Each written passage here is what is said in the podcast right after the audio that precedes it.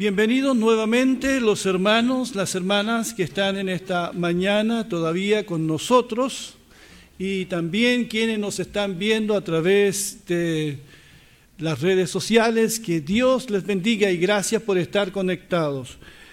En este culto misionero vamos a hablar de un tema que he titulado Agentes de Reconciliación. Agentes de Reconciliación y quiero leer en Segunda de Corintios, capítulo 5, del 18 al 20, que dice de la siguiente manera, y todo esto proviene de Dios, quien nos reconcilió consigo mismo a través de Cristo y nos dio el ministerio de la reconciliación esto quiere decir que en Cristo Dios estaba reconciliando al mundo consigo mismo sin tomarles en cuenta sus pecados y que a nosotros nos encargó el mensaje de la reconciliación. Así que somos embajadores en nombre de Cristo. Y como si Dios les rogara a ustedes por medio de nosotros, en nombre de Cristo les rogamos reconcíliense con Dios. Estimados hermanos y hermanas, hemos sido reconciliados. Eso significa que hemos hecho las paces con Dios por medio de su Hijo Jesucristo. Pero una vez reconciliados, se nos ha dado un trabajo a cumplir ser agentes de reconciliación, llevar este mensaje a todo el mundo. Vayamos por parte.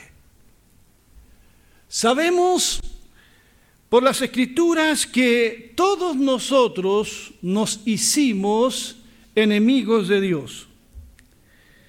La Biblia dice que nuestros pecados nos separaron decidimos ser amigos del mundo, pero enemigos de Dios. Muy, pero muy mala decisión esa. Porque ser amigo del mundo y enemigo de Dios nos expone a muchos sufrimientos. Y la Biblia dice que cualquiera de nosotros que prefiera ser amigo del mundo se constituye en enemigo de Dios. El mundo no es lo que aparenta ser. Las luces nos escandilan y no nos dejan ver la realidad. La gloria de este mundo, todo lo que este mundo ofrece es, es pasajero. Y usted lo sabe, pero a veces lo olvidamos. Quiero leer allí en Primera de Juan 2, 16 al 17, que dice lo siguiente, pues el mundo solo ofrece un intenso deseo por el placer físico, un deseo insaciable por todo lo que vemos y el orgullo de nuestros logros y posesiones. Nada de eso, dice, proviene del Padre, sino que viene del mundo. Y este mundo se acaba junto con todo lo que la gente tanto desea. Mira lo que está diciendo aquí. Dice que todo lo que este mundo ofrece, placer físico, un deseo insaciable por todo lo que vemos, vaya que es una tremenda realidad eso. El orgullo de nuestros logros y posesiones nos, orgullecemos de eso. Pero dice que esos deseos no vienen de Dios. No provienen de Dios, sino que vienen del mundo. Y este mundo se acaba junto con todo lo que la gente tanto desea. Todo se acabará. Todo lo que tú construyes aquí se acabará. Todo. No durará para siempre. Por eso es que te afanas tanto esos deseos que tienes de verte bien. Cualquier deseo de obtener más cosas, todo se acaba. Y si te mueres te vas a ir con lo puro opuesto. Este mundo pasará. El placer pasará. Los deseos insaciables pasarán. Todo pasará todo. Pero el que hace la voluntad de Dios permanece para siempre. Pero somos atraídos por las cosas del mundo. Nos dejamos llevar por este sistema humano sin Dios. Nos hemos puesto del lado contrario Huimos sin que nadie nos esté persiguiendo. Escapamos de nuestra conciencia que nos acusa de pecado. Cada uno de nosotros tiene una conciencia que le habla en la noche y a veces nos acusa. Y a veces queremos reconciliarnos con nuestro pasado, con nosotros mismos, con quienes hemos ofendido, pero no sabemos cómo hacerlo. A lo largo de mi vida he visto muchos casos de reconciliación de padres con sus hijos, reconciliación en matrimonios, entre vecinos, pero también he visto llamados infructuosos a la reconciliación, a la reconciliación de un país. Hemos escuchado mucho llamado a eso en nuestro país en los últimos años pero ha sido infructuoso.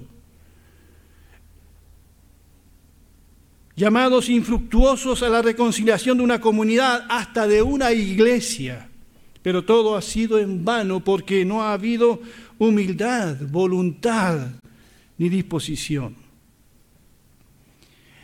Pero el Señor nos ha puesto para ser agentes de reconciliación. Y la Biblia dice que Dios buscó reconciliarse con nosotros. Dice que todo esto proviene de Dios. En la lectura que leí adelante, todo esto proviene de Dios. Dios tomó la iniciativa al reconciliarse con el hombre. Fue Él el que buscó la reconciliación con el hombre y no el hombre con Dios. Imagínense, este Dios que es santo, santo, santo, buscó la reconciliación con la mujer, con el hombre, que es por naturaleza pecador, pecador, pecador.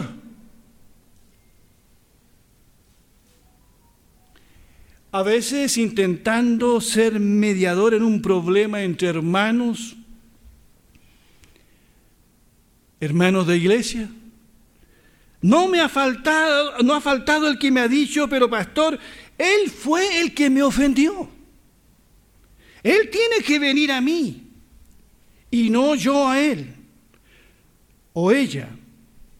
Él tiene que hacer las paces conmigo. Yo soy el ofendido, me lo han dicho muchas veces. Pero ¿quién es el ofendido aquí? Dios. Dios. El ofendido es el que busca la reconciliación. Cuando Adán pecó, Adán, ¿dónde estás? Ahora, ¿cuál fue el lugar escogido por Dios para reconciliarse con nosotros? El único lugar, ¿cierto?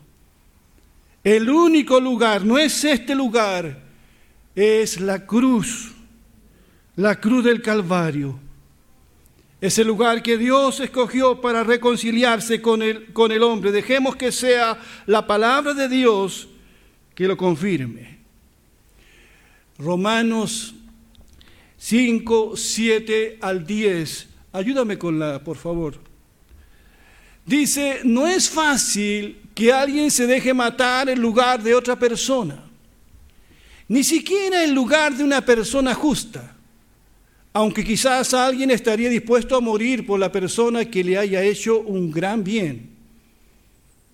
Pero Dios prueba que nos ama en que cuando todavía éramos pecadores, Cristo murió por nosotros. Y el verso 10 dice, porque si Dios cuando todavía éramos sus enemigos, nos reconcilió consigo mismo mediante la muerte de su Hijo, con mayor razón seremos salvados por su vida, ahora que ya estamos reconciliados con Él. Qué precioso, ¿verdad? En pocas palabras, a pesar de nuestros pecados, fue Dios quien restauró la relación entre Él y nosotros mediante el sacrificio de su Hijo Jesucristo. Por eso el pasaje decía delante que Dios estaba en Cristo, en Cristo, reconciliando consigo al mundo. A pesar de todos los horrores de la cruz, Dios el Padre y Dios el Hijo trabajaron juntos para conseguir nuestra relación con Él. Y dice la Escritura que nos reconcilió consigo mismo, reconcilió al mundo, eso dice. Este mensaje, por lo tanto, debe darse a conocer a todo el mundo. Deben saberlo. Saben, hermanos, amados y amigos, Dios no ha declarado la guerra. Lo que Dios declaró fue la paz allí en la cruz de su Hijo Jesucristo. ¿Cuántos dicen amén? Y nos dio un ministerio. ¿Cuál es el ministerio que nos dio? Más fuerte. El ministerio de la reconciliación. Ese fue el ministerio que Dios nos dio. Dios no nos dio el ministerio de la condenación. Porque muchos cristianos han entendido eso, parece. Y andan por la vida condenando. Y van a las calles a veces a predicar un mensaje de condenación. Dios nos ha dado un ministerio de reconciliación, no de condenación. Porque Él no envió a su Hijo al mundo, dice Juan 3:17, para condenar al mundo, sino para que el mundo sea salvo por Él. ¿Por qué nos gusta condenar tanto? Nos encargó el mensaje de la reconciliación. Así que somos embajadores en nombre de Cristo como si Dios les rogara a ustedes por medio de nosotros, en nombre de Cristo, les rogamos, reconcíliense con Dios. Dios nos otorgó, según este pasaje, dos cosas. Dice que nos dio el mensaje de la reconciliación y el ministerio de la reconciliación. ¿Cuál es el mensaje de la reconciliación? Está allí en Efesios 2, 13 al 16, dice, pero ahora por estar unido a Cristo Jesús, a ustedes que antes andaban lejos, Dios los ha acercado gracias a la muerte de Cristo. Porque Cristo es nuestra paz. Él logró hacer de nosotros, los judíos y de ustedes, los que no son judíos, un solo pueblo, derribando la pared de enemistad que nos separaba Puso fin a los mandatos y reglas de la ley y a los dos pueblos los hizo parte de sí mismo, creando una sola y nueva humanidad. Así creó la paz. Y a todos nosotros, parte del mismo cuerpo, nos reconcilió con Dios mediante la cruz. Allí en la cruz murió la enemistad. Este es el mensaje de la reconciliación. Este es el mensaje, eh, mis queridos hermanos, que tenemos que entregar al mundo. Había una pared y esa pared fue derribada. Esa pared que nos separaba de Dios en la muerte de su Hijo fue derribada. Leí esta semana del muro de Berlín construido en la década del 60, que dividió una ciudad. Kilómetros separaron a familias enteras, a toda una comunidad. Treinta años después ese muro fue derribado y dos, y dos, y dos pueblos fueron nuevamente reunificados. Estábamos separados de Dios. Una, un muro se levantó por causa de nuestros pecados. Pero Jesucristo fue a la cruz y nos reconcilió con Dios nuevamente. Bendito sea su nombre. Este es el mensaje que nosotros tenemos que predicar. Tenemos que decirle a las personas que se sienten lejos de Dios, que piensan que Dios nunca los va a recibir, que ya la pared fue derribada, que pueden venir a Dios por medio de su Hijo Jesucristo. Por eso necesitamos ser agentes de reconciliación porque Dios nos dio no solo el mensaje, sino también, dice Pablo aquí, el ministerio, el ministerio de la reconciliación. Grábense esa frase, ministerio de la reconciliación. Si hubiese sido presidente de Chile, habría creado el ministerio de la reconciliación tantos ministerios que se han creado, ¿eh? algunos no sé para qué. Y vamos a seguir creando ministerios como creando leyes, leyes para esto como si eso resolviera los problemas y estamos peor.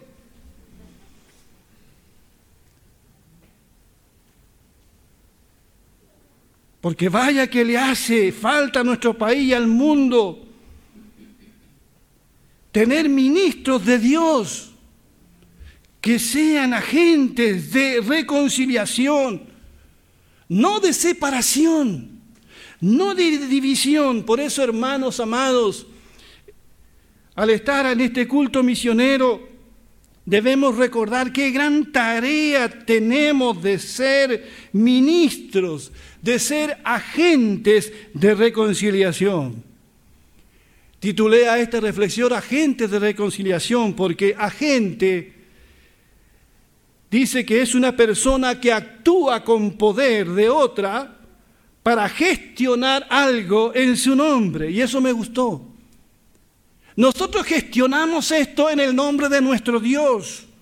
Somos agentes de reconciliación de parte de Dios. Pablo usa el término embajador y, leo nuevamente. Así que somos embajadores en nombre de Cristo. Mira lo que dice como si Dios les rogara a ustedes por medio de nosotros. En nombre de Cristo les rogamos, reconcíliense con Dios. Ustedes saben lo que es un embajador. Es el representante de un país en el extranjero. Hemos tenido problemas nosotros los últimos gobiernos con los embajadores, ¿cierto? Es un cargo de mucha confianza. Porque el embajador no habla por sí mismo, sino en lugar del gobernante que lo ha nombrado. Y la responsabilidad de un embajador es sumamente importante. Debe comunicar claramente lo que piensa su país. Pero un embajador es más que un mensajero, porque también es el representante nuestro en ese país. El honor y la reputación de un país muchas veces están en las manos del embajador. Querida iglesia, Dios nos ha escogido a nosotros, según la palabra que leímos al principio. Dios nos ha escogido a nosotros para ser sus agentes y embajadores. Dios nos da el privilegio de compartir las buenas nuevas de lo que Cristo ha hecho. Somos sus embajadores en todo lugar, en todo tiempo, con nuestra familia, en el trabajo, en la comunidad. Eres embajador de Dios en una oficina gerencial, en una sala de hospital, en la universidad, con tu compañero de estudio, en una sala de clases si eres un maestro, en un taller mecánico en el campo, en la ciudad, donde sea que laboremos. Somos embajadores de Jesucristo. Y estamos llamados a proclamar fielmente el mensaje de la reconciliación. Pablo usa la misma expresión en, en Efesios 6:20 y agrega que él es un embajador en cadenas. Pensé en eso, hermanos. En Pablo, él, él se declara embajador en cadenas. Aún Pablo, noten esto, está preso por la causa del Señor. Su ropa quizás no son las más lindas. Está pasando hambre y frío en la cárcel, pero Pablo no se olvida que él es un embajador con cadenas, pero sigue siendo embajador. Estás con trabajo, sigues siendo embajador. Estás sin trabajo, sigues siendo embajador. Estás enfermo, sigues siendo embajador. Estás sano, donde quiera que esté, cual sea tu estado de ánimo, eres un embajador de Jesucristo. Estés libre o estés preso. Somos embajadores. Bendito sea el nombre del Señor. Hermanos amados, no perdamos el asombro por el Evangelio. Es lo más hermoso que hay, es el mayor mensaje que hay. Por eso no hay reflexión, no hay predicación en que no me refiera a la cruz de Cristo, a su muerte y resurrección, porque es el glorioso mensaje que nunca deja de sorprenderme, que Cristo murió por mí y nunca debemos perder el entusiasmo por el Evangelio de la reconciliación. Cada día de nuestra vida en este mundo, recordemos eso, soy un embajador. Y si alguien rechaza el mensaje, no es a nosotros a quien rechaza porque representamos a Jesucristo.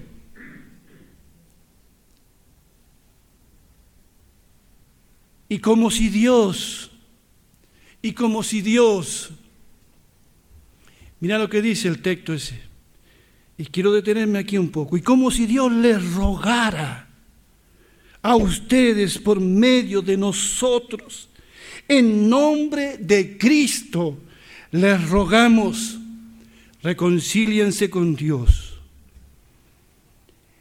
Me conmueven profundamente estas palabras, esta idea de que Dios ruegue, de que Dios suplique a los hombres y mujeres por medio de nosotros, cuando Pablo apela a los hombres en nombre de Cristo a que se reconcilien con Dios, es como si Dios mismo, mira lo que dice, es como si Dios mismo les suplicara que se vuelvan a Él. Pablo en esta humilde súplica está predicando el Evangelio con el espíritu con que se debe predicar el Evangelio. Escuchen bien esto. Pablo está predicando el Evangelio con el espíritu con que se debe predicar el Evangelio de Jesucristo. Con ruegos, con insistencia, con lágrimas si fuese necesario. Debe ser predicado con pasión. La pasión que ardía en el corazón de Cristo también ardía en el corazón de Pablo. Sus entrañas se conmueven. Pablo sabe que es, consciente del llamado de Dios a ser un embajador. Pero no hay nada que no haría para ganar a hombres y mujeres para el reino de Dios. Inclusive suplicarles en el nombre de Cristo.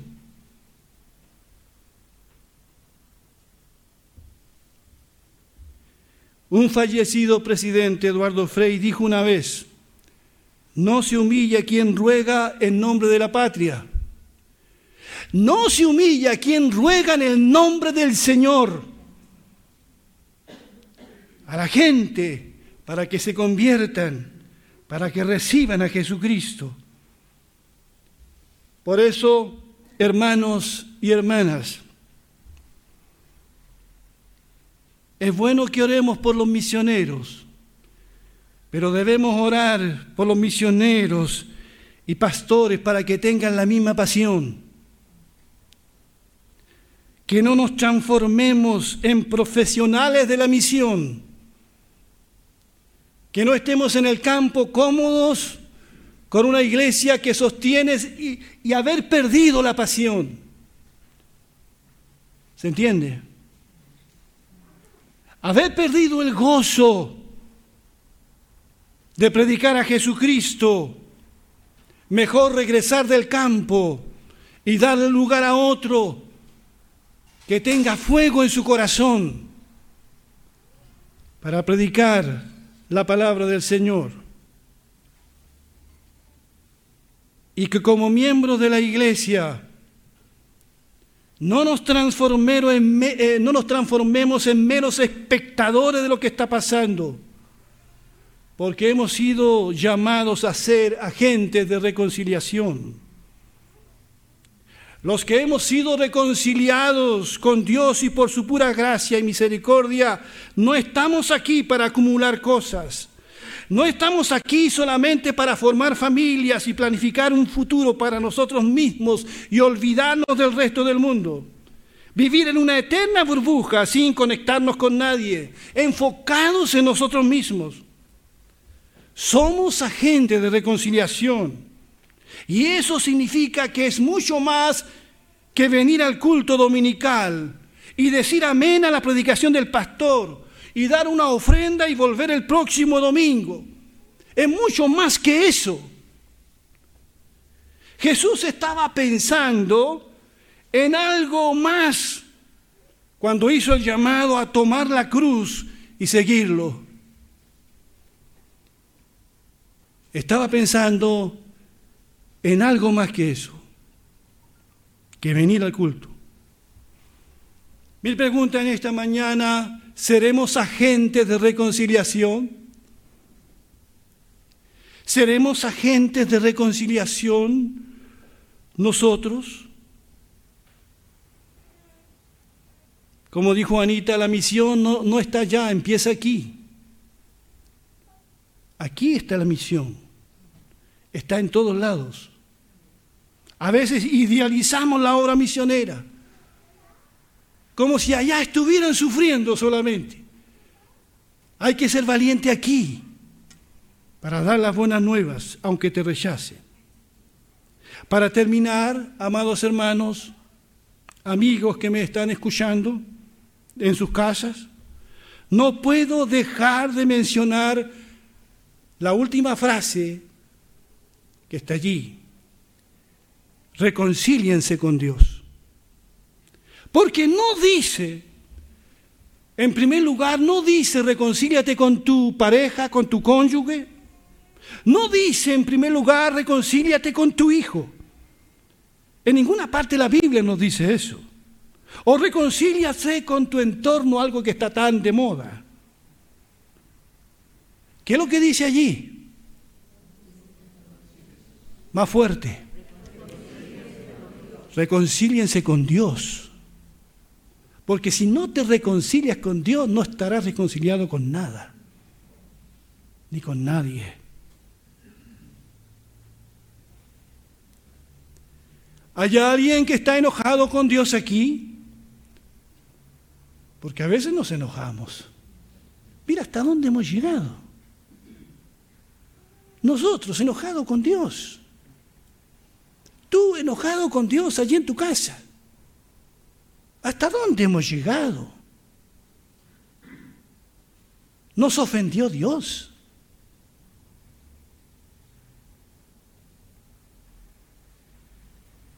Algunos han rechazado por demasiado tiempo la gracia de Dios, el amor de Dios. Y quizás hay alguien aquí que lo ha rechazado por mucho tiempo. Es hora de que te reconcilies con Dios. Es hora de que te reconcilies con Dios. Y tendrás verdadera paz en tu corazón. Te lo suplico en el nombre de Cristo también que lo hagas. Y el lugar ya lo dije delante, el lugar para reconciliarte con Dios no es este lugar. Debemos ir por fe. Porque eso ocurrió hace dos mil años. Debemos ir por fe al Monte Calvario, a la cruz. Tenemos que ir a la cruz por fe y decirle, Señor, te he ofendido gravemente, te he fallado, perdóname, perdóname y te lo pido que me perdones en el nombre de Jesucristo. Si hay alguien aquí que no lo ha hecho nunca, que lo haga ahora. Si hay alguien que está escuchando, que lo haga también. Que lo haga ahora. Y cuando te reconcilies con Dios por medio de la fe en su Hijo Jesucristo, podrás ser un instrumento de reconciliación. Que Dios bendiga su palabra. Pongámonos de pie, por favor.